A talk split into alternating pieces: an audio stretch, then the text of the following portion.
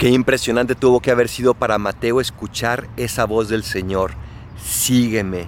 Y Mateo dejó todo, absolutamente todo, sin ninguna preparación. ¿Por qué?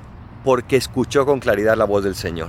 Dios te está invitando seguramente a que dejes muchas mesas de impuestos, muchas cosas que no te ayudan a ser mejor. ¿Por qué no le respondes que sí, como lo hizo Mateo? Pídele a él la intercesión para tener la gracia y las fuerzas. Soy el Paradolfo. Recen por mí, yo rezo por ustedes. Bendiciones.